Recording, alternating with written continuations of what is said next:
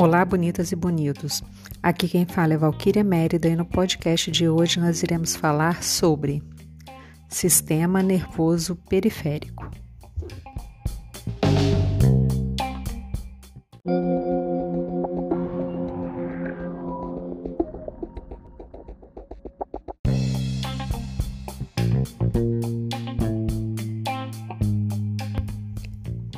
O sistema nervoso periférico é constituído por nervos, gânglios e terminações nervosas que ligam o sistema nervoso central aos órgãos do corpo. Podemos dizer que nervo é algo como um cordão esbranquiçado, formado pela união de vários axônios, que gânglio é um acúmulo de corpos de neurônios fora do sistema nervoso e que as terminações nervosas são estruturas simples ou complexas altamente especializadas na captação de estímulos. O sistema nervoso periférico, então, é dividido em nervos, gânglios e terminações nervosas. Os nervos têm duas subdivisões, temos os nervos cranianos e os nervos espinhais. Os nervos cranianos são localizados no encéfalo e possuem 12 pares, e os nervos espinhais são localizados na medula e possuem 31 pares.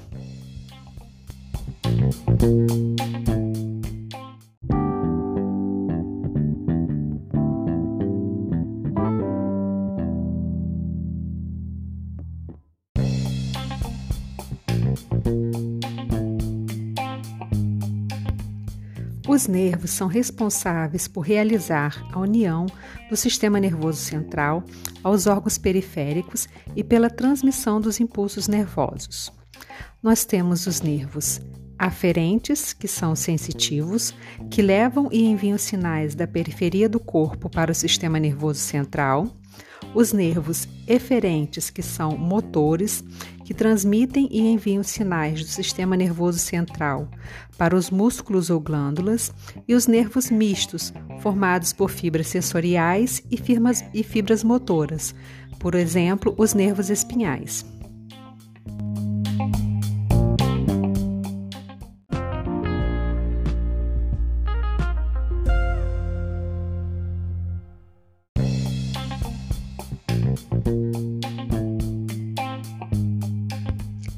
Os nervos espinhais são as raízes nervosas que saem da medula espinhal, que encontram-se com a coluna vertebral dentro do canal vertebral.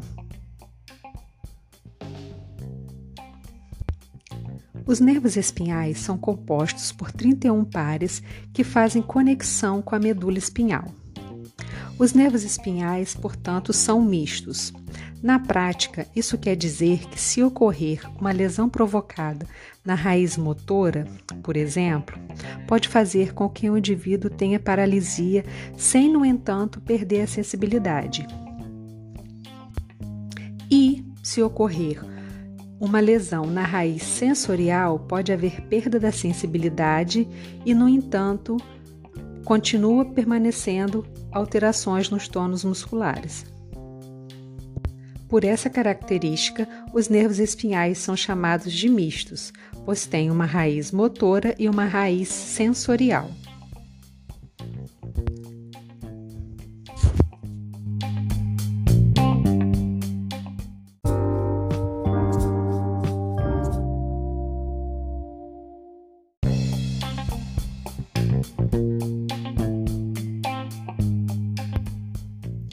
Gânglios Gânglios nervosos são aglomerados de corpos celulares de neurônios localizados fora do sistema nervoso central. Os gânglios aparecem como pequenas dilatações em certos nervos.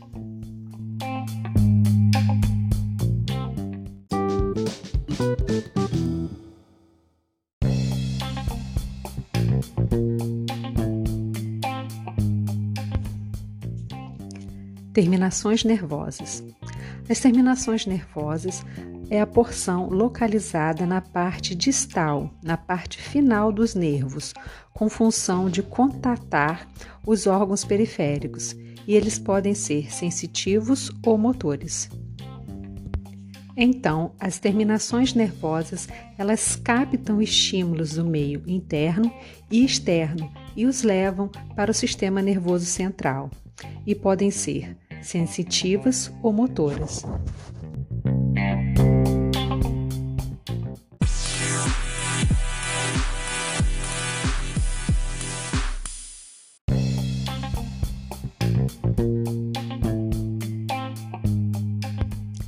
O sistema nervoso periférico é subdividido em somático e autônomo. O sistema nervoso periférico é controlado pelo sistema nervoso central. O sistema nervoso periférico é dividido então em somático, que são aquelas ações voluntárias, e ele atua na musculatura esquelética de, coração, de contração voluntária. Já o sistema nervoso periférico autônomo exerce o controle de atividades que independem da nossa vontade, ou seja, são aquelas ações involuntárias e atua sobre a musculatura lisa e cardíaca. O sistema nervoso autônomo se subdivide ainda em simpático e parasimpático. De uma forma bem simples, nós podemos dizer que o sistema simpático estimula o funcionamento dos órgãos e o parasimpático inibe o funcionamento dos órgãos.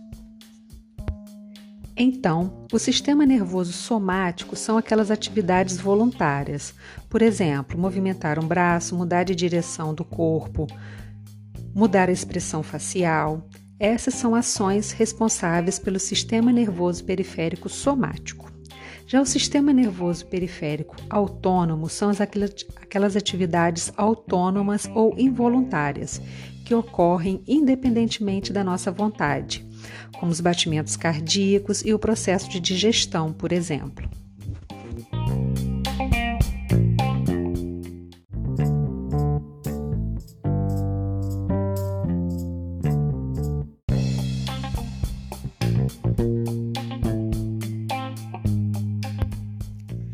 Sistema nervoso periférico somático é também conhecido como sistema nervoso periférico voluntário.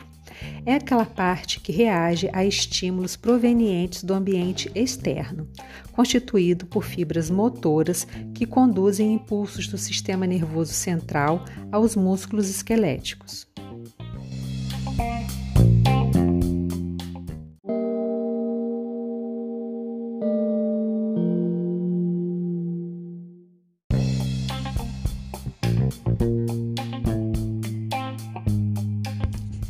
Já o sistema nervoso periférico autônomo é conhecido como sistema nervoso periférico visceral ou sistema nervoso periférico involuntário. É aquela parte do sistema nervoso periférico que regula o ambiente interno do corpo, controla as atividades dos sistemas respiratórios, digestório, cardiovascular, dentre outros. Possui fibras motoras que conduzem impulsos do sistema nervoso central para os músculos lisos das vísceras e para a musculatura do coração. As fibras nervosas simpáticas e parasimpáticas inervam ao mesmo tempo órgãos, mas trabalham de forma antagônica, trabalham de forma oposta. Enquanto um dos ramos estimula determinado órgão, o outro inibe. Essa situação antagônica mantém o funcionamento equilibrado dos órgãos internos.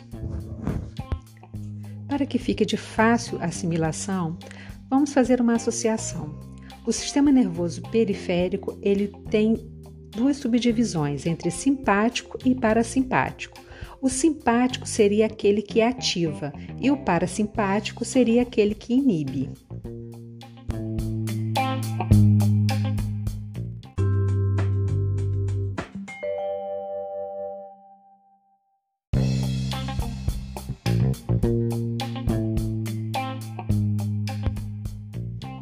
Agora vamos falar sobre a medula espinhal. A medula espinhal está localizada dentro do canal vertebral. Medula significa miolo, ou seja, é aquilo que está presente dentro do miolo do canal vertebral, porém não ocupa toda a sua extensão. No adulto, a medula espinhal mede cerca de 45 centímetros e na mulher ela pode ser em geral um pouco menor. A medula espinhal limita-se cranialmente com o bulbo, ao nível do forame magno do osso occipital. E o limite caudal é entre a junção da primeira e da segunda vértebra lombar, onde se inicia então a cauda equina e na extremidade inferior ela se afinala e forma o cone medular. A medula espinhal é responsável pela condução dos impulsos nervosos e pela integração dos reflexos.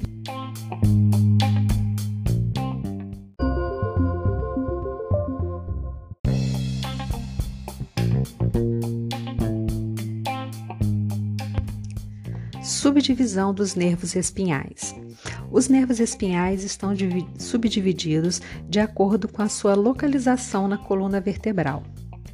Nós possuímos os nervos cervicais, torácicos, lombares, sacrais e coxígeos. Os nervos da região cervical apresentam 11 par, 8 pares de nervos cervicais. Nós possuímos oito pares de nervos cervicais e apenas sete vértebras cervicais. Isto ocorre porque o primeiro par de nervo cervical sai entre o occipital e a C1. Nós possuímos também 12 pares de nervos torácicos relacionados com a coluna torácica.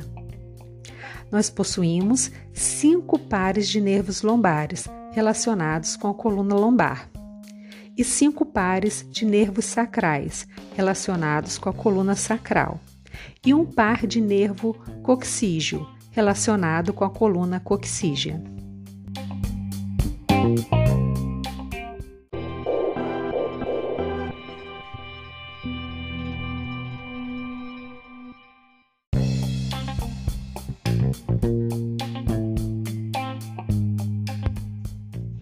Embora seja cilíndrica, a medula espinhal possui duas dilatações, a intumescência cervical e a intumescência lombosacra. A intumescência cervical compreende o plexo braquial ou o plexo cervical. Na intumescência cervical, é a região onde se origina os grandes nervos que suprem os membros superiores. Na intumescência lombar, origina-se o plexo lombosacral, onde emergem os grandes nervos que suprem os membros inferiores. Então, nós temos o plexo cervical, localizado na intumescência cervical, o plexo lombosacral, localizado na intumescência lombar, e logo abaixo do plexo lombosacral nós temos a cauda equina, mais precisamente abaixo de L2. Na cauda equina nós não encontramos o canal medular, apenas meninges e raízes nervosas dos últimos nervos espinhais, que se dispõem ao redor do cone medular e do filamento terminal.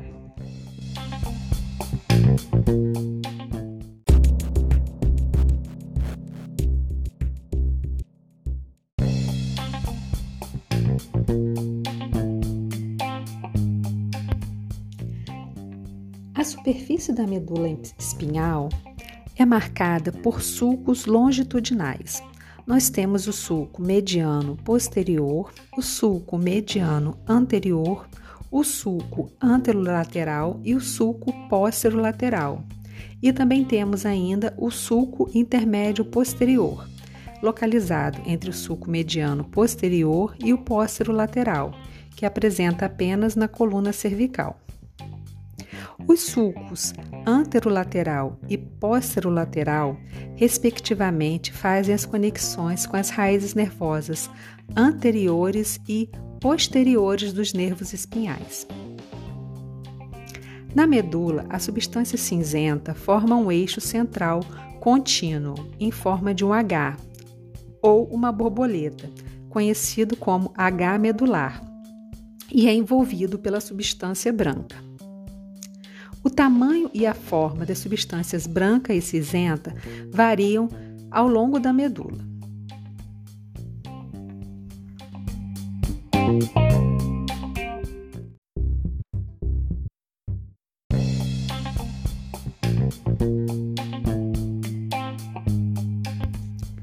Diferentemente do sistema nervoso central, que a substância cinzenta é localizada na parte externa, na medula, a substância cinzenta é localizada na parte interna, conhecido como H medular. O H medular é dividido em colunas. Nós temos a coluna posterior, a coluna lateral e a coluna anterior. A coluna posterior é aquela parte que recebe as informações sensitivas. A sua parte posterior é então o local de entrada das informações sensitivas relacionadas com a sensibilidade. Por exemplo, a sensibilidade exteroceptiva da pele. Na parte média está relacionada com a sensibilidade proprioceptiva dos músculos, órgãos e articulações. Já na parte anterior, com a sensibilidade interoceptiva e visceroceptiva das vísceras. A coluna anterior já está relacionada com a parte da motricidade. E nós temos a motricidade visceral na parte posterior e a motricidade somática na parte anterior. Já na parte da coluna lateral do H medular, a, está presente apenas na medula torácica e lombar superior, sob a forma de uma projeção triangular lateral e é responsável pela propriocepção inconsciente das atividades involuntárias musculares, como as contrações do coração. A região interna do H medular possui um orifício que se estende por quase toda a medula espinhal. Trata-se de um resquício da luz do tubo neural, relacionada com o desenvolvimento intraútero, que chamamos de canal central da medula, e este canal contém o líquor.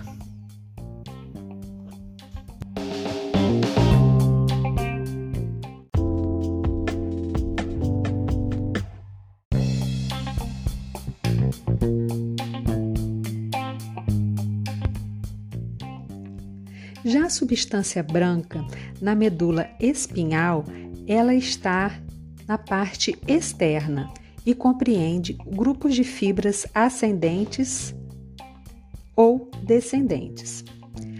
É composto por fibras mielínicas que sobem e descem da medula espinhal e constituem a substância branca, e podem ser agrupadas por regiões, denominados funículos, delimitados pelos sulcos e pela fissura. Quanto às fibras da substância branca da medula, elas se agrupam em formas de vias, nas quais os impulsos podem trafegar. Então, então, as fibras da substância branca da medula, elas se organizam como formas de vias, e nessas vias os impulsos podem trafegar. Nós temos uma via motora, e uma via sensitiva. A via motora é aquela via que estimula, que ativa a musculatura, que conduzem as ordens vindas do sistema nervoso central e se relaciona com a parte eferente, são aquelas que saem do sistema nervoso central.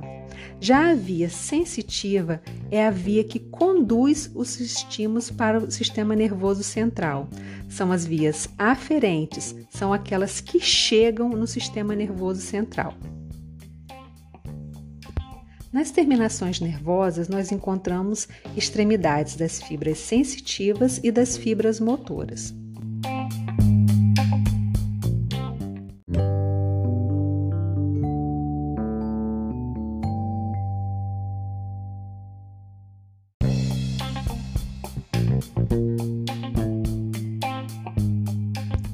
Com base nesses conhecimentos que nós já falamos nesse podcast e nos anteriores, vamos falar novamente sobre o nervo espinhal. O nervo espinhal é formado então pela fusão de duas raízes, que é a parte ventral e a parte dorsal. Vamos falar primeiro da parte ventral. A parte ventral possui apenas fibras eferentes e motoras, composta pelos corpos celulares, que estão localizados na coluna anterior da substância cinzenta da medula espinhal. Já a parte dorsal compreende fibras aferentes e sensitivas, compostas por corpos celulares localizados no gânglio sensitivo da raiz posterior, que se apresenta como uma porção dilatada da própria raiz. Com base nesse raciocínio, nós podemos afirmar que o nervo espinhal é sempre misto, pois ele é composto da fusão das raízes sensitivas e motoras.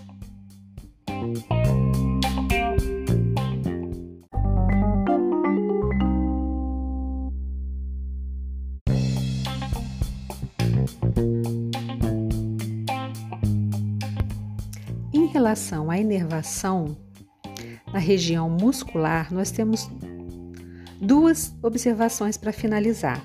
Nós temos um termo chamado de miótomo, que é a região dos músculos inervados por um único par de raízes nervosas, e nós temos a região denominada dermátomo, que é a região da pele inervada por um único par de raízes sensitivas. Então, o miótomo é inervado por raízes motoras, é aquela região dos músculos inervados por um único par de raiz motora.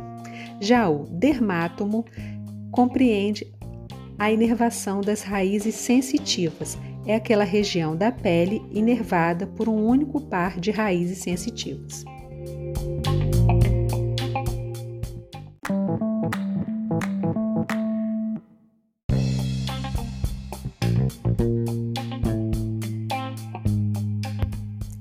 Esse foi o nosso podcast de hoje. Fiquem com Deus e até a próxima.